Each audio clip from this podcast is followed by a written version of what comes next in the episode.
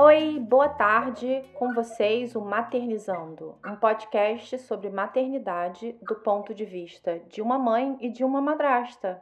Toda semana a gente vai discutir um aspecto da nossa vida e da vida das mães e madrastas que a gente conhece para chegar às soluções nesse caminho tortuoso chamado vida pós-divórcio.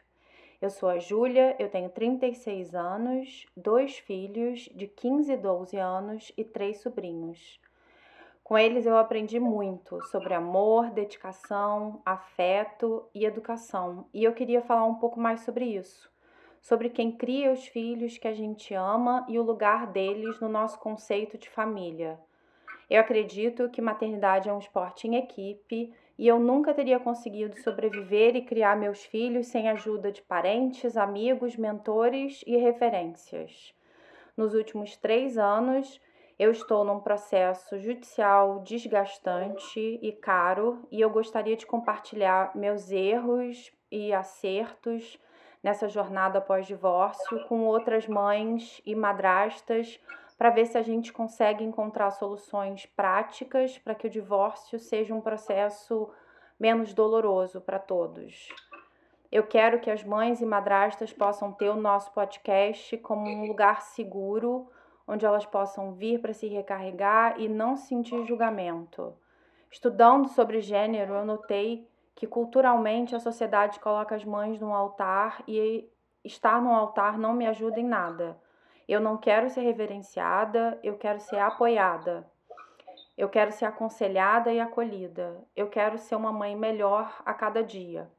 Vocês podem me seguir no Instagram, onde eu discuto saúde mental e maternidade no arroba Project, arroba T-H-E-J-U-P-R-O-J-E-C-T. E eu tô aqui com uma mulher que me ensina muito sempre e que eu passei a amar como se fosse minha irmã. Oi, Lê, boa tarde, bem-vinda. Oi, Ju, muito obrigada. Adorei a parte do irmã. Não sei se a gente já falou disso, acho que sim, mas você sabe que eu sou filha única. Portanto, ganhar uma irmã para mim é ouro.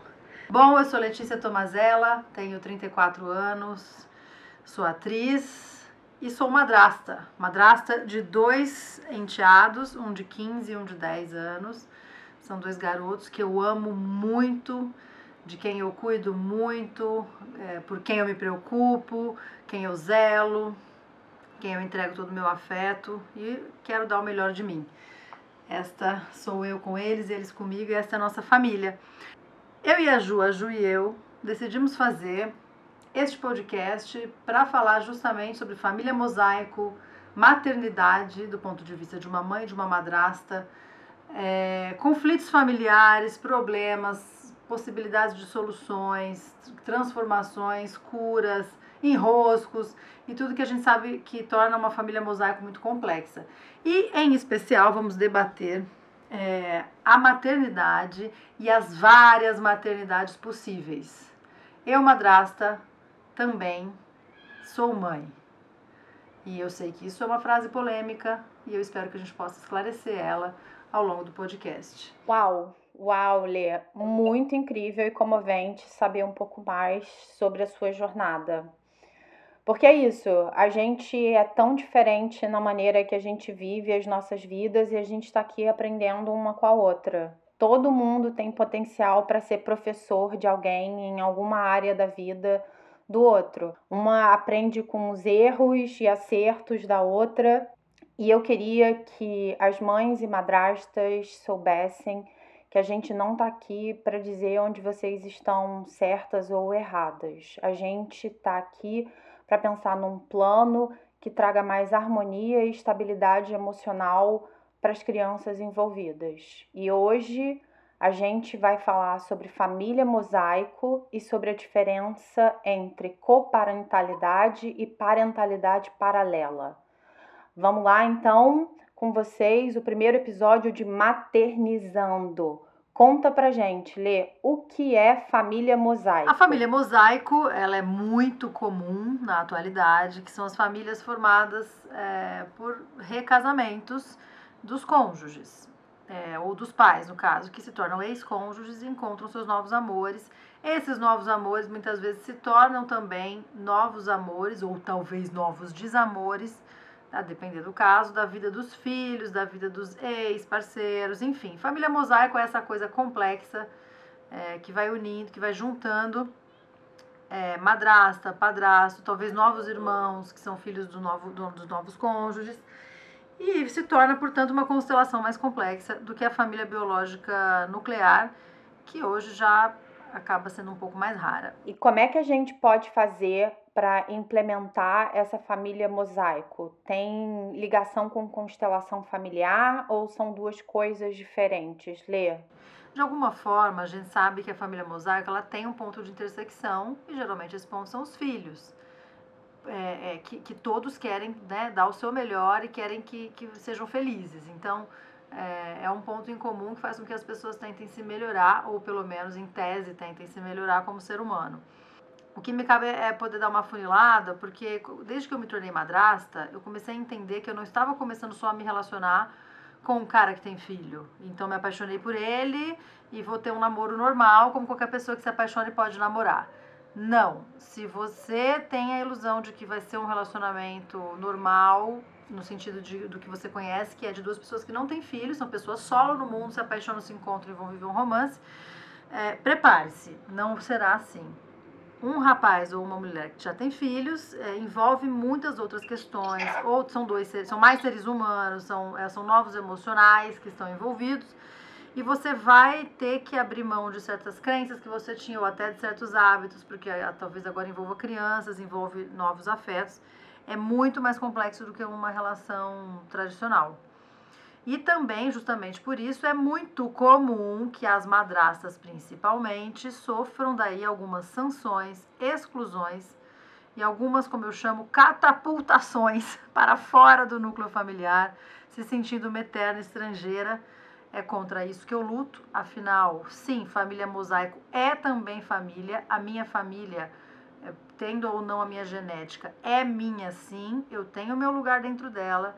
E é por este lugar, este papel que eu estou lutando, que nós estamos juntas aqui, eu e Júlia, lutando é, para trazer harmonia nessas relações todas e não mais uma competição que já me soa arcaica. Na perspectiva da constelação familiar, todo mundo tem o seu lugar, e você querer é, omitir, deletar este lugar ou talvez misturar os lugares é que causa a desordem e a doença, digamos assim. Na perspectiva da constelação, então, todo mundo tem um pai e uma mãe, nasceu de um pai ou de uma mãe, não importa quem seja, como tenha sido a história. Porém, as outras figuras, por exemplo, uma madrasta ou um padrasto, também tem que ter o seu lugar cativo e faz parte dessa constelação. Você não, quando uma pessoa tenta deletar um papel que na prática existe, uma pessoa que de fato existe, está lá atuando, isso gera muita desordem para o sistema. Então a constelação familiar reconhece que todo mundo tem o seu papel, tem alguns papéis que são prioritários, mas não necessariamente os outros são menos importantes. Um, então, neste sentido, como madrasta, eu quero deixar claro aqui já nesse primeiro episódio que eu reconheço fortemente o papel, o lugar das mães e honro fortemente esse lugar é, de todas as mães, é, biológicas, adotivas, da maneira que for, eu honro todo o lugar das mães no, no, no coração e na psique de seus filhos. O que eu estou querendo é, desejar para o mundo é que as madraças, padrastos também possam ser incluídos e tenham o seu lugar. Não é o mesmo lugar da mãe, é um outro lugar, mas tem um lugar. Então, assim, eu luto pra, é, contra uma exclusão. Mas eu não quero que as mulheres continuem competindo pelo mesmo papel. A gente aqui, eu e a Ju, a gente concorda que a gente pode, e, e para o bem dos nossos filhos, a gente pode somar, a gente pode se tornar aliadas, as mães das madraças, pais de padrastos, em, em prol dos filhos, e não mais esse lugar de competição. Bom, agora que a gente conversou um pouco sobre família mosaico e constelação familiar, que a Lê explicou um pouco para gente sobre cada um, a gente vai falar um pouco sobre a diferença entre coparentalidade e parentalidade paralela. Parece palavrão, mas não é. Os filhos precisam de um relacionamento com os dois pais, certo? Então, quando os pais criam as suas casas depois do divórcio, eles constroem os seus universos de valores e costumes que englobam como eles colocam limite, demonstram afeto, como eles falam e agem com relação a dinheiro e também como eles passam a falar sobre o ex-marido ou a ex-mulher. Quando uma relação termina em termos ruins, a raiva e o ressentimento não são eliminados num passe de mágica. Esses sentimentos podem durar anos e nesse tempo as crianças podem ficar expostas a níveis de conflito desnecessários. A parentalidade paralela nessas situações hostis minimiza a quantidade de interações entre você e o seu ex e com menos interação, os conflitos diminuem e cada um tem um tempo para ir trabalhando as questões que causam os conflitos. Que esse é o verdadeiro problema, é o ressentimento que existe entre os adultos. A parentalidade paralela não é a mesma coisa que coparentalidade. Na coparentalidade, o pai e a mãe conseguem se comunicar e chegar a acordos sem troca de acusações e ofensas e chegar a acordos sem intervenção judicial constante. Parentalidade paralela, tudo é separado. Esses pais não participam de eventos escolares juntos ou atividades extracurriculares, consultas médicas ou datas festivas. Tudo precisa ser acordado nos mínimos detalhes com antecedência, incluindo horários de início e fim de visitas e mudanças emergenciais no calendário dos menores quando alguma coisa precisa ser acordada, ela precisa de intervenção externa para ter esse acordo, de alguém mediando essa conversa entre o pai e a mãe. Isso significa que esses pais podem contratar advogados para chegar a um acordo e não se comunicarem de jeito nenhum, e um mediador para essas questões práticas de calendário. E eles continuam a intervenção da justiça na família até que um acordo não provisório possa ser feito ou até que o pai e a mãe possam fazer a transição para o plano de coparentalidade. Tudo isso parece muito custoso e nem todo mundo tem acesso a advogados e mediadores judiciais. Então, o que pode ser feito é encontrar alguém neutro, um primo, uma amiga em comum que ame as crianças como família para fazer esse meio de campo entre o ex-casal. O que, que você acha, Lê, de implementar essas duas soluções? Você acha que as crianças envolvidas precisam estar em terapia durante esse processo? Fala um pouco o que, que você achou dessas duas opções que eu citei. É, eu acho assim, por por muito tempo eu trabalhei no plano ideal, que é idealizei que na verdade todo ser humano deveria ser capaz de, quando, principalmente quando envolve crianças, se, se olhar no olho e conseguir um mínimo de diálogo, pelo menos em prol dos filhos em comum que um dia fizeram juntos. É, então eu idealizava que falo como dois seres humanos não conseguem se olhar no olho e tentar um mínimo de diálogo, pelo menos por essa criança. Hoje eu vejo que é uma idealização, porque o ser humano tem lado, todo ser humano, eu, você, o vizinho, a vizinha. Tem, tem lados sombrios que muitas vezes vêm à tona, e quando o emocional está muito poluído, a gente nem sempre tem esse filtro, e às vezes a gente não.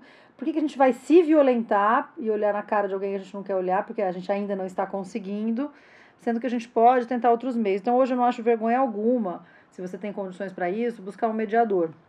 Não acho vergonha alguma, ao contrário, eu acho você ser, saber ser humilde com seus limites, saber ser íntegro com seus limites e falar, tenho esses limites, prefiro um mediador, assim ninguém se desgasta e quanto menos briga, eu sempre acho isso, quanto menos conflito, menos briga, me, menos, é, sabe, mesquinharias e coisas de rixa e tudo mais, mais os filhos são felizes. Então, tudo bem, no plano ideal, o filho é mais feliz se os pais pelo menos se falam.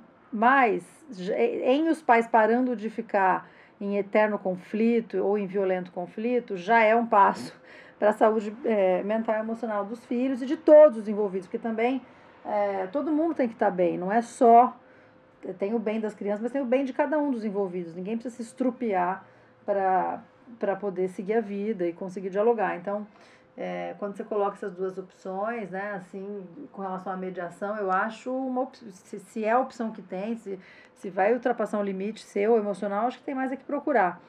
E claro, na medida do possível, se já é possível para você dar um passo e desafiar um pouco, tentar olhar no olho para falar, olha, vamos junto pelo menos no aniversário, vamos, sei lá, de repente é uma opção, mas se não é uma opção, eu hoje eu não julgo mais com a moralidade que eu já julguei.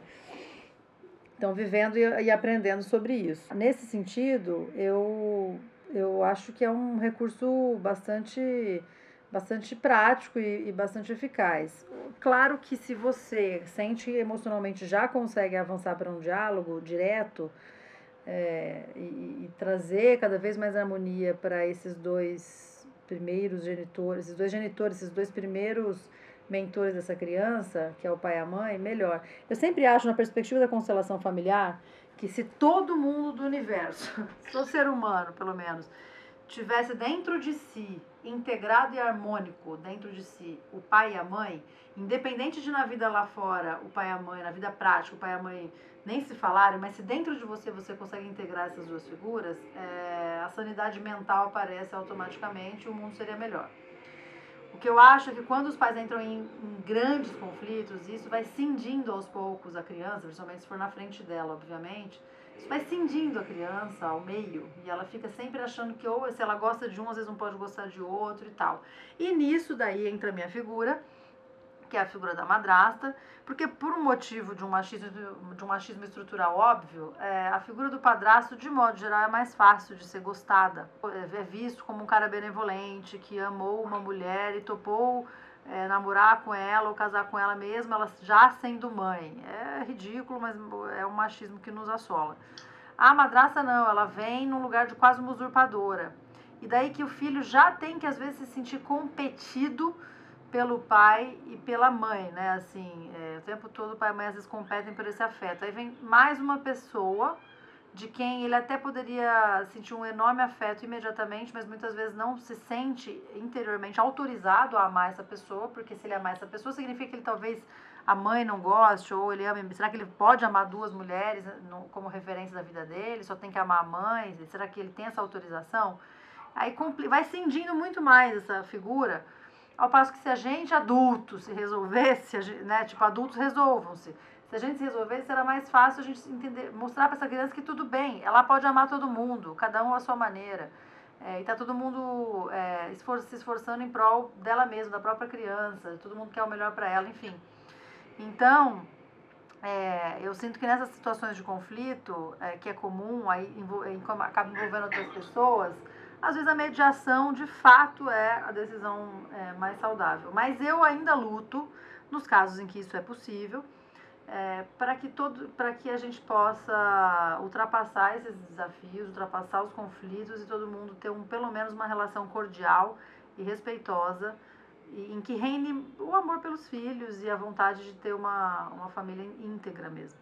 Eu queria agora ler para vocês algumas definições que eu encontrei num estudo sobre relações familiares pós-divórcio, para a gente poder pensar individualmente, quem está escutando, e descobrir em que caso você se encontra agora. O termo coparentalidade do inglês co-parenting foi introduzido por Bohannan na década de 70, referindo-se a aspectos do divórcio que se relacionam com os filhos. Recentemente, Meden Derdit, Meden Derdit e Leonard também definiram a coparentalidade como nível de interação que os ex-cônjuges relatam ter um com o outro e como decidem questões da vida dos filhos. A coparentalidade trata-se, portanto, de um interjogo de papéis que se relaciona com o cuidado global da criança, incluindo valores, ideias, expectativas que são dirigidas à mesma numa responsabilidade conjunta pelo bem-estar desta. E agora os padrões que eles dizem que os casais pós-divórcio se, se encaixam. Padrão desengajado. Os pais raramente conversam, não procuram manter uma combinação de regras ou atividades, educam os filhos de forma paralela. Eles têm um tem pouco ou nenhum contato, o nível de conflito é baixo, pois cada um educa conforme o seu estilo. Padrão cooperativo. Esses pais procuram isolar seus conflitos conjugais ou interpessoais de suas funções parentais. Discutem planos para os filhos ou problemas que estes possam estar enfrentando, procurando cooperar e apoiar o outro. Padrão conflitante. O nível de conflito é alto e ativo. Existem baixos níveis de cooperação e prejuízos no domínio parental. Os pais discutem muito e utilizam-se de ameaças e boicotes envolvendo os filhos. O estudo também diz que a maioria dos divórcios dos, da vida pós-divórcio se encaixam no padrão conflitante, que é o triste, porque é exatamente o que você estava falando ainda agora que era ruim para as crianças, né? E aí a gente volta para a constelação familiar também, é impossível não voltar para sua explicação de de constelação familiar e de família mosaico. São esses três padrões, né? O primeiro e o terceiro são negativos e o do meio, como sempre, é o que é considerado ideal. Sim, e eu acho que nisso, eu, eu, eu claro que, como você sabe, eu vou puxar sempre a, a, a o assunto assim, para o que eu conheço na prática, que é a minha experiência de madrasta, dentro dessa configuração família mosaico. Nisso, assim, é, é o que, assim, desde que eu entrei na família, aos poucos você vai construindo a sua própria família, porque é, é então aí é que entram as diferenciações e você já vai entender onde eu quero chegar. Quando eu comecei a namorar, como eu já falei, não é, não é um namoro comum. Você já entra numa, numa certa configuração mais estável enquanto corporativo, enquanto mundo corporativo. É uma empresa já, já que já tem lá seus hábitos, suas regras, suas tabelas, né? Essa família. Daí você entra e no começo você joga essa dança que já existe e tal. Acontece que você é um indivíduo. Eu, madrasta, sou um indivíduo. Eu tenho também, tinha minha casa, meu jeito, meus hábitos, meus horários, meus desejos. Você vai unindo desejos, é, estabelecendo equilíbrio entre eles, cedendo por um lado, puxando para o outro. E até que é, é, o que eu, é o que eu luto e é o que eu converso nas redes de madraças da qual eu participo. Você não é, não é porque você chegou depois que você é uma peça que tem que ser ouvida por último ou uma coadjuvante eterna. A madrasta não pode aceitar o lugar de coadjuvante eterna. Então, quando você se casa com essa família, porque é com essa família que você se casa, você, e você, como uma das adultas da casa, junto com o pai, se torna uma protagonista. E aí você, se, você tem as suas regras, que claro que vai ser em conjunto, que vai ser decidido e tudo, mas a sua casa é sua casa. O que, que eu quero dizer com isso? O nosso esquema é muito interessante. Isso independe dos altos e baixos da própria relação e qualquer questão com ex-cônjuge. Que é assim: na, os meninos têm nas duas casas é, alguns combinados em comum sobre tempo de jogo de videogame, tempo de poder mexer em celular, horários para leitura e tal, e que é legal, porque eles sentem que tem uma unidade e que as duas casas se dialogam entre si, para que não é um samba, né, não é uma coisa louca. Só que, é, e é uma coisa que a gente sempre deixou claro, cada casa é uma e cada casa tem que ter a sua independência. Porque senão você ou se subordina, às, no caso eu de madraça, ou você acaba se subordinando às regras do, dos pais se torna quase uma, uma babá ou alguém que está ali para ajudar e não de fato uma protagonista que forma ativamente. Então, ou você acaba se isentando e fala: ah, foda-se, não são meus, se vira.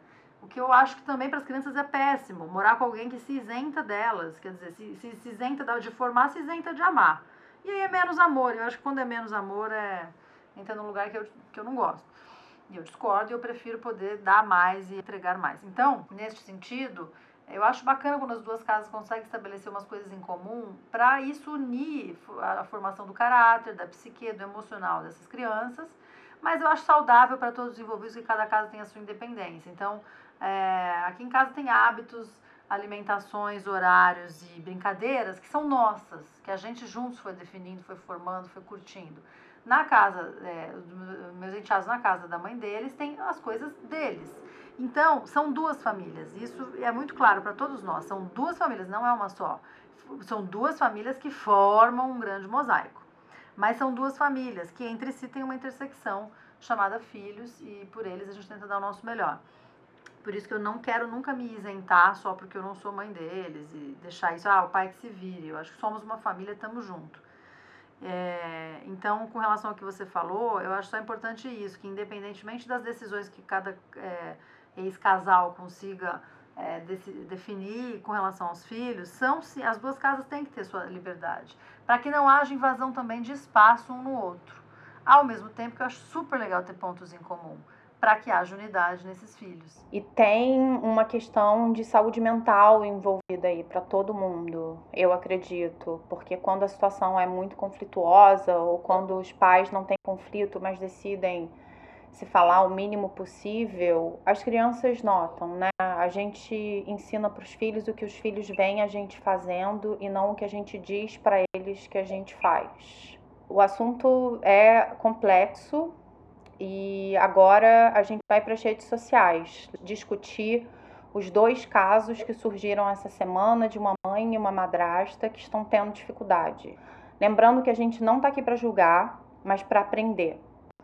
Conta pra gente, Lê, o que as madrastas estão falando nas redes sociais. Olha, a gente, eu decidi, a Ju também, né, assim, nesse podcast, para não expor ninguém, como a gente já está expondo os nossos nomes, para não expor também as pessoas envolvidas é, nas nossas histórias, a gente não vai contar histórias pessoais. Só que a vida tem, tem suas, suas coisas em comum, não nem precisaria, porque a gente recebe um número grande de narrativas de mães e madrastas e de histórias às vezes muito parecidas com as nossas, então a gente vai sempre optar por citar essas narrativas, mas a gente sabe, você madrasta que está ouvindo, você mãe que está ouvindo, a gente sabe que provavelmente tem uma historinha parecida aí dentro da sua casa, tem uma historinha parecida dentro de cada casa. Claro que algumas com mais intensidade, outras menos, mas é, tem, tem, tem, tem uma linha aí condutora na vida de cada mãe ou de cada madrasta de uma família mosaico. É, bom, tem uma madrasta que já faz um tempo que ela narrou isso para mim. E claro que eu empatizo fortemente com a dor dela, porque toda madrasta já se sentiu alguma vez ou algumas vezes ou infinitas vezes como eu falei, catapultada para fora do núcleo familiar, como se ela não fizesse parte ou como se ali fosse, ah, é uma família emprestada. A hora que a gente quiser, a gente tira ela de você. Não pode ser assim, porque senão a gente vai estar tá plantando nosso pomar no terreno do vizinho, como eu sempre falo, aí o vizinho tira o terreno, a gente perde o pomar inteiro. Não pode. Tem que haver, e já existem os direitos das madrastas sobre isso. Então, por exemplo, uma madrasta narrou que ela, que a mãe dos enteados dela, as enteadas, não lembro se era enteadas ou enteados, é, a mãe biológica é, queria, proibir, queria proibir algumas coisas. Uma delas era que os, as crianças ficassem a sós com ela, sem a presença do pai. É, a princípio, se fosse de fato, é, assim, é claro que é o que eu sempre falo, eu entendo as mães terem seus ciúmes ou até suas inseguranças, você não conhece aquela pessoa, vai deixar seus filhos lá, né, assim, tem que confiar em quem, com quem você deixa seus filhos, normal. Mas em, no caso que você já conheceu a pessoa, ou que você também entende que se o seu parceiro teve filhos com você, você confiou a ele a paternidade dos seus filhos, ele também vai saber escolher ah, alguém para se relacionar, alguém íntegro, enfim. E essa madrasta sofreu demais, sofreu demais com esse momento, foi uma marca na vida dela. É, com relação a isso de não poder ficar sós, porque ela se sentiu uma estrangeira estranha ou até uma criminosa, de como assim, né? E as crianças adoravam estar com ela. E daí que foi muito tenso e, e ela, enfim, sofreu, sofreu as dores disso. Ela narra que tem, teve outros momentos, aí, enfim, passou por isso, depois de um tempo tudo suavizou, ela pôde ficar na boa ali, mas, assim, é, ela narra outras histórias de algumas até invasões territoriais da, da mãe dos enteados, de aparecer lá na casa deles meio de repente, porque como é a mãe dos filhos, tudo pode, tudo vale, porque foi, foi lá buscar não sei o quê. E uma série de invasões, então ela sentia sempre que o espaço dela não era visto ou respeitado. E que ela se sentia realmente sempre uma estrangeira. Naquele momento desse primeiro fato que ela narrou, ela diz que não é, falou nada e ela e o pai optaram por não abrir isso para as crianças para não sujar, digamos assim, a imagem das crianças, é, que é da mãe com relação às crianças. E aí, porque isso prejudicaria o emocional das crianças, né, saber que a mãe fez isso. E aí, só que foram tantas as vezes que eles omitiram esses fatos das crianças que chegou uma hora que eles decidiram, eles pararam e falaram: ah, é o seguinte, falaram para a mãe biológica, essa madrasta e o pai, você não vai mais usar o nosso silêncio para jogar e porque sabe, você sabe que a gente quer proteger as crianças. A partir de agora a gente não vai proteger, a gente não vai mais é, fazer esse tipo de proteção, a gente vai abrir. A gente vai contar por que, que certas coisas, por que, que a madrasta não podia ficar sozinha, ou por que, que a madrasta não podia isso, ou por que, que aquilo. E, vai, e aí você que arque, que pague o preço disso. Porque senão a gente fica pagando o preço fingindo que é uma decisão nossa de não tal coisa. E é mentira, a gente vai estar tá mentindo e acho que todo mundo, a criança tem que sempre trabalhar sobre a verdade e não sobre as mentiras e fingir que somos uma família margarina. E foi legal, porque ali ela falou que sentiu que a família, que eles conseguiram dar um limite e que alguns desses boicotes foram suavizando. É, então essa história eu achei simbólica porque não é a primeira narrativa que a gente recebe assim, nem será a última, infelizmente. É, eu vi até esses dias num, num site assim de, de advocacia, a mulher, a mamãe tirando dúvida com os advogados se podia proibir a filha de ir, ir para casa do pai enquanto a, a, esposa do pai, a namorada do pai estivesse lá. O cara já namorava há dois anos. E o juiz disse: Olha, o, juiz, o advogado disse: se o juiz já estabeleceu o dia de mãe e dia de pai, querida, você não tem o que fazer. O dia do pai, ele, se ele quiser deixar com o vizinho, ele deixa. Enfim, é, você não é a única responsável por essa criança. Então você tem que entender que é, né, não, ele não é sua posse. E o Estatuto da Criança e do Adolescente já deixa claro isso, fala muito sobre os, os progenitores não, não possuírem os filhos. Então, a ponto de que então os outros, as outras figuras no campo de afetos desses filhos são importantes e têm seu lugar garantidos por lei. Então é isso, essa narrativa é marcante, é simbólica, mostra a, a, o estrangeirismo das madraças, contra o qual eu luto, porque eu vejo que nas relações harmônicas é, a figura da madrasta é muito bem-vinda, geralmente, pelos enteados, quando ela vem com amor e afeto. É, os enteados adoram ter ganhado mais uma referência feminina na vida, enfim. E, e eu sinto que isso só faz bem para eles. Assim, é ganhou, ganhou amor. Acho que quanto mais amor, melhor. Você não tem que subtrair, você tem que somar. Então, essa é uma narrativa que veio pra gente aí essa, essa semana. Eu achei ela bem simbólica. Nossa, difícil. Lê, difícil e eu não sei muito o que falar, porque a minha atitude hoje seria muito diferente da minha atitude assim que eu me divorciei há quase 10 anos atrás. E no Brasil a gente tem muita gravidez na adolescência. Eu não era mais adolescente, mas eu tinha 20 anos de idade. E a gente não tem maturidade ainda para lidar com uma série de questões adultas, ao mesmo tempo que a gente tem que ajudar a formar outro ser humano. Então, eu acho que cabe as mães fazerem uma autocrítica nesse momento do que que você, mãe, está fazendo, pra, independente do que é feito com você. Fazer uma autocrítica do que você pode estar fazendo para piorar essa situação. Eu, na posição da madrasta, sabendo o que eu sei hoje, procuraria aconselhamento jurídico, porque se tem embasamento na lei, para que você passe tempo com seus enteados. Se você já tem um tempo nesse relacionamento, se você é uma pessoa de confiança, você precisa colocar um limite e às vezes o limite jurídico ele consegue ser extrajudicial, gente. Você não precisa necessariamente entrar com um processo. Você pode pedir para o seu advogado, por exemplo, notificar a outra parte de coisas para que você não tenha que se desgastar. O Google ajuda muito, viu, gente? Tem muito blog, página do Instagram de perfil de advogados com explicações sobre todos esses temas. Eu encontrei os meus dois advogados maravilhosos no Instagram. Eu fiquei encantada com os posts lúcidos e focados em soluções. E informação é poder, né, Lê? Sim, o Google já me ajudou muito como madrasta, porque olha só, você que é mãe, Ju, sabe disso, as mães que estão nos ouvindo sabem dos direitos, dos, você, é a, você é o responsável legal pelo seu filho junto com o pai. Aí, quando você entra numa relação assim, você não sabe que você tem direitos.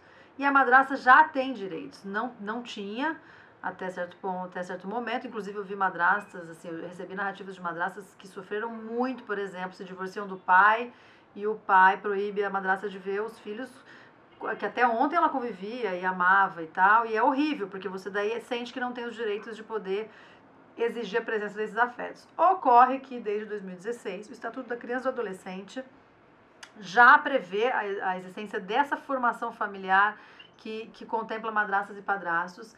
Hoje, uma madrasta que for arrancada, assim, por exemplo, proibida, proibida de ver os seus enteados, ela pode entrar com um processo de alienação parental porque o estatuto percebe que na vida deste menor, se aquela mulher ou aquele homem, enfim, aquela pessoa se tornou uma nova referência, um novo afeto, uma pessoa importante que conviveu, morou junto, formou, ganhou intimidade e tudo mais, essa pessoa não pode ser tirada da convivência dos filhos, porque isso é uma violência tanto quanto tirar o pai ou a mãe.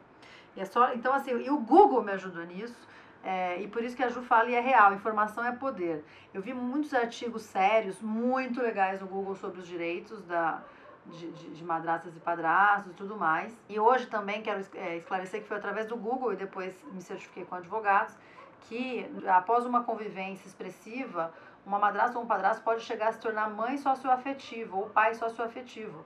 Não é nem a alcunha para, passa a ser, não, não é mais madrasto ou padrasto, é mãe socioafetivo.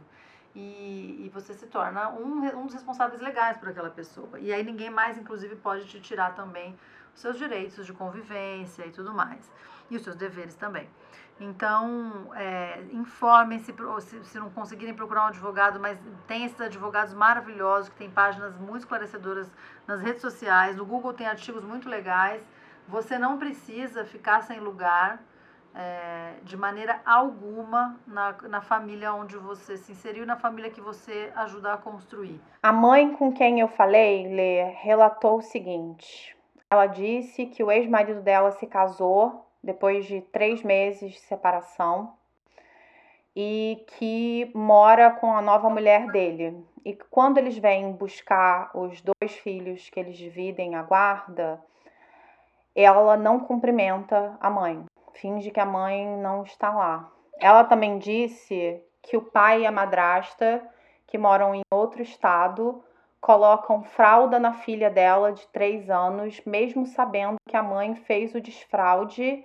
E eles também falam constantemente mal da mãe para o filho de seis anos.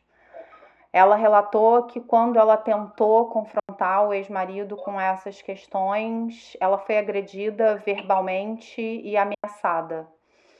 E que ela sente que uma hora ela vai explodir e ela tem medo disso porque ele tem muito mais poder é, financeiro que ela e ela tem medo de que as pessoas se voltem contra ela a hora que ela explodir porque ela está vendo que está muito próximo disso acontecer. O que que a gente diz para essa mãe, Lê? Olha, Ju, é uma coisa que, que eu falo assim, e que é o que a gente, eu sei que é o que a gente defende aqui no podcast é, vou falar do ponto de vista da mulher por enquanto. É, sororidade não é um ato benevolente de pessoas evoluídas. Sororidade, para mim, é uma obrigação política. É um ato político. Então, não importa, assim, ter sororidade com a pessoa que você gosta ou admira, ou com a sua amiguinha, aliás, nem é sororidade, é uma amizade mesmo ter sororidade é, é o desafio da sororidade é você conseguir é, não atacar ou até defender uma figura feminina que em algum lugar te desafia seu emocional. Então, por exemplo, isso já disse inclusive até para a mãe dos meus enteados e tudo mais, já disse para outras mães e madrastas, eu falo o seguinte, a gente não precisa se amar, a gente não precisa se, se gostar, não precisa virar amigo, não precisa nada. Mas o meu ato político é eu para sempre te defenderei e, e, e o que eu puder fazer para te apoiar nas suas, nos seus crescimentos profissionais, nos seus voos, nas suas decisões, eu vou fazer. É óbvio que se eu me sentir, por exemplo, agredida ou ofendida, eu vou me defender. Então a gente não precisa transformar isso em ser trouxa. Por outro lado, eu nunca vou falar, nunca falei, não vou falar mal, por exemplo, da mãe dos meus enteados para eles. E eu digo para as madrastas, não falem mal, porque não é aí que vai estar tá a sua vitória, não é aí que não é aí que reside o seu lugar. É, o seu lugar é seu e ponto acabou. Ele independe se a mãe é boa, a mãe é ruim, não tem uma coisa não tem nada a ver com a outra. Então, para essa mãe que você está dizendo, o que eu diria era assim, é, o, que eu, o que eu gostaria era de conversar com essa madraça, que ela disse que não olha na cara, para dizer justamente isso. Dizer, eu, eu queria dar um abraço a essa madraça e falar: o seu valor não reside em destruir a outra. O seu valor ele já é inestimável por si só, pelo papel que você ocupa de ajudar a formar essas crianças que, nem, que inclusive você nem gerou e mesmo assim ama. É lindo o que você faz por si só. Não precisa atacar a mãe deles para você ter valor. Então, a, segunda, e a coisa que eu diria para essa mãe é para tentar, assim, claro, ela não tem que ser iluminada, mas em algum lugar tentar entender, no caso, a figura da madrasta que, que, fica numa posição mais frágil, mais insegura de modo geral, pelo menos nesse início de relacionamento, Mas a segunda coisa é que ela tem sim que lutar é, contra isso, porque ela, ela, essa mãe, já que mora em outro estado, ela está numa posição mais frágil. Afinal, a convivência, pelo que eu entendi, é mais com o pai e a madrasta. Então, ela tem que lutar contra esse, essa estigmatização da figura dela que podem estar fazendo na outra casa. É, seja judicialmente, lutar no emocional ali, na rotina que der, a distância com os filhos e tudo mais. E ao mesmo tempo, é, se ela conseguir, claro, ninguém tem, mas se ela, se ela puder, ao mesmo tempo, é, quem sabe um dia conseguir que a relação entre ela e a madrasta não seja uma relação de competição e de embate. A mesma coisa eu diria para essa mãe, o valor dela não está em diminuir a figura da outra. Agora, pelo que eu entendi, a questão, o, o rato da história aí é o pai. É, eu gostei da sugestão que você deu, porque se essas duas mulheres tomarem a decisão agora de se unir, se essa madrasta puder virar pro companheiro dela e falar, olha, a gente precisa de uma nova tática, porque eu não quero destruir essa mulher.